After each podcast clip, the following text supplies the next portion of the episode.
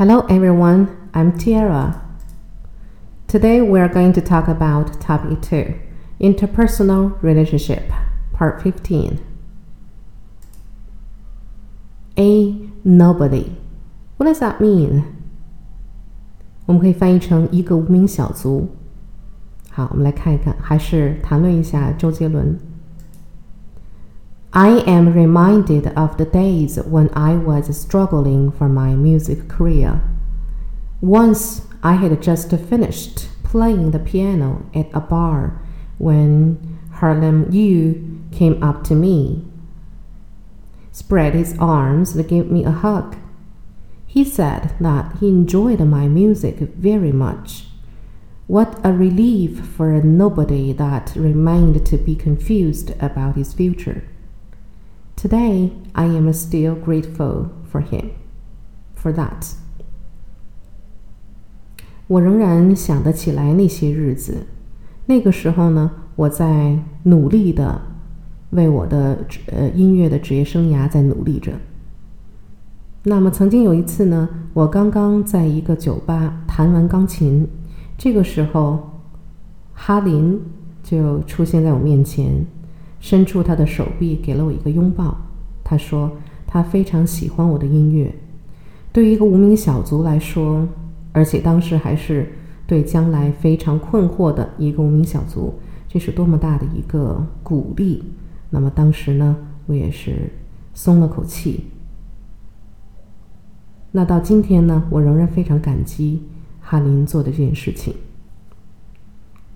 好，我们看这五个词。” remind, struggle, spread,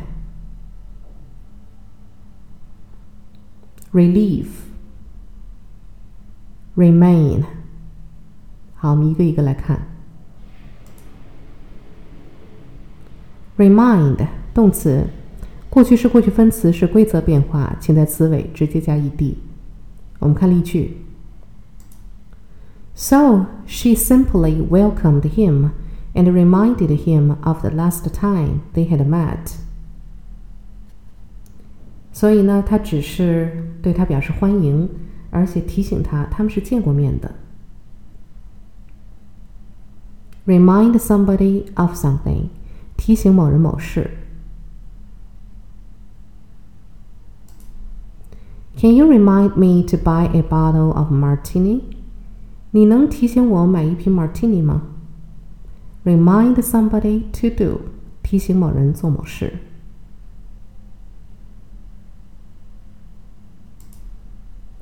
That suddenly reminded her that she had promised to ring them up。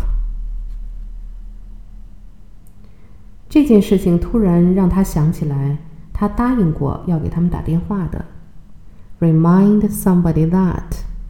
提醒某人，后面加的是从句。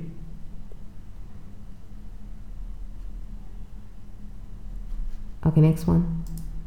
Struggle. 动词，过去式、过去分词是规则变化，请在词尾直接加 d。好，我们看例句：Those who have lost their jobs struggle to pay their supermarket bills.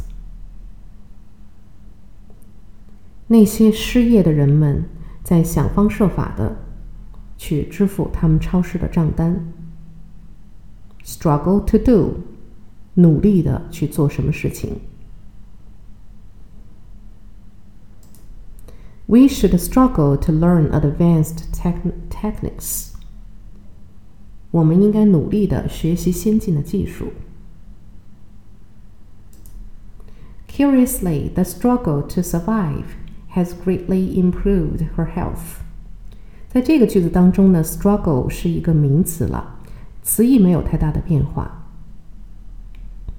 句子的意思是，令人好奇的是，这种拼命求生的抗争，极大的改善了他的健康状况。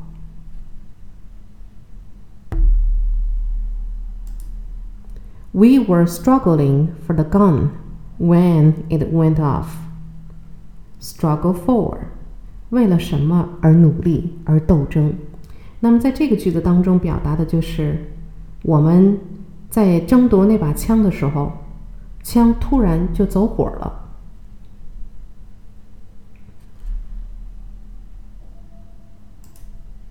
Next one, spread，动词，过去式、过去分词是不规则变化，三态同形的一个词。过去式 spread，过去分词也是 spread。好，我们看例句：Sitting on the floor, spread your legs as far as they will go without overstretching。坐在地上。在不要拉伤的前提下，尽可能的伸开腿。Spread 表示伸展。She spread a towel on the sand and lay on it。她在沙滩上铺了一块毛巾，躺在上面。Spread 表示铺。He was fed up with the lies being spread about him。那么这里 spread 的词义又发生了变化。 句子的意思呢是表示他对于关于自己的这些流言蜚语啊，他已经非常的厌烦了。那 spread 表达的是传播、传播、散播的意思。Fire spread rapidly after a chemical truck exploded. 一辆装有化学药品的卡车爆炸之后，火势迅速的蔓延。那么，spread 在这表示蔓延的意思。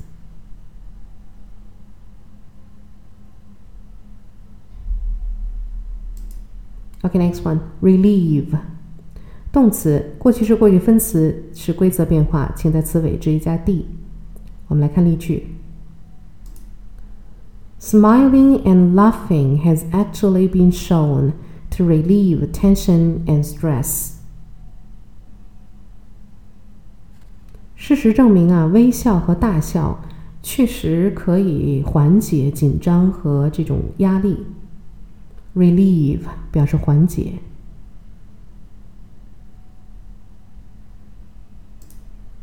We were relieved to hear that she was out of danger.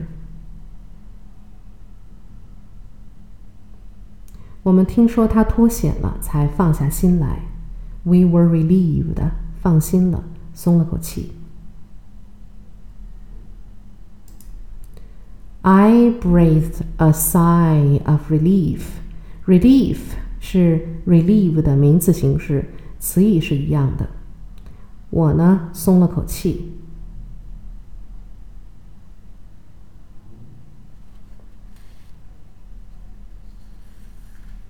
OK，next one，remain。remain Remain 这个词呢，有动词有名词。那动词呢是规则变化，请在词尾直接加 ed。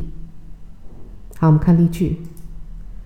The three men remained silent。那三个人保持着沉默。Remain 表示保持。He will have to remain in hospital for at least ten days. 他不得不在医院待上至少十天。Remain 在这相当于 stay，stay in hospital，保持或者是待在哪儿，留在哪儿，留在医院至少十天的时间。Major questions remain to be answered about his work.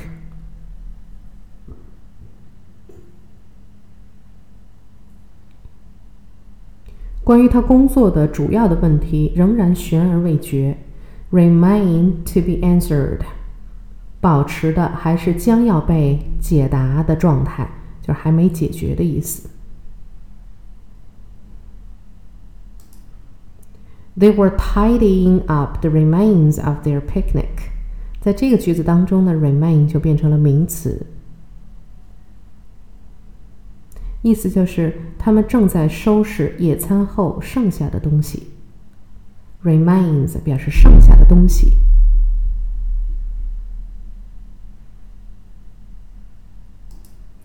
OK，it is time to test yourself。那我们来测一测，我们是不是能够记住这五个词的词义？请大家尝试连线。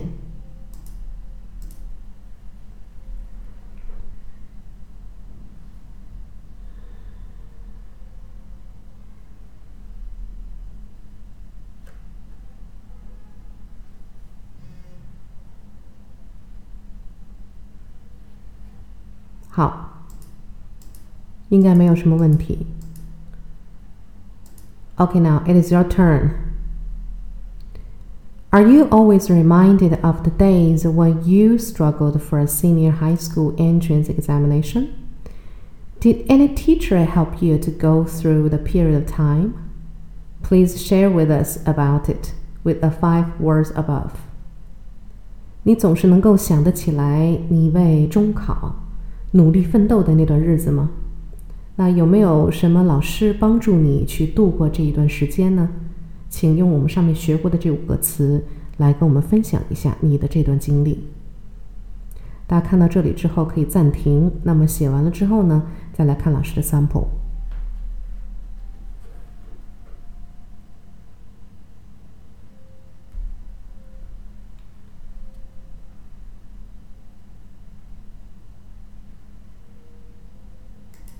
Okay, sample. I am reminded of the days when I was struggling for senior high school entrance examination.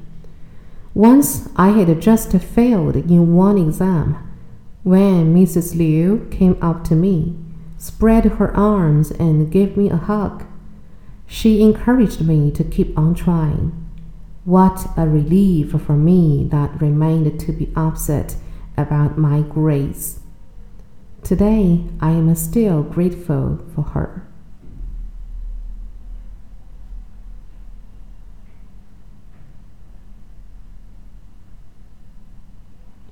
Okay, that is all for this part.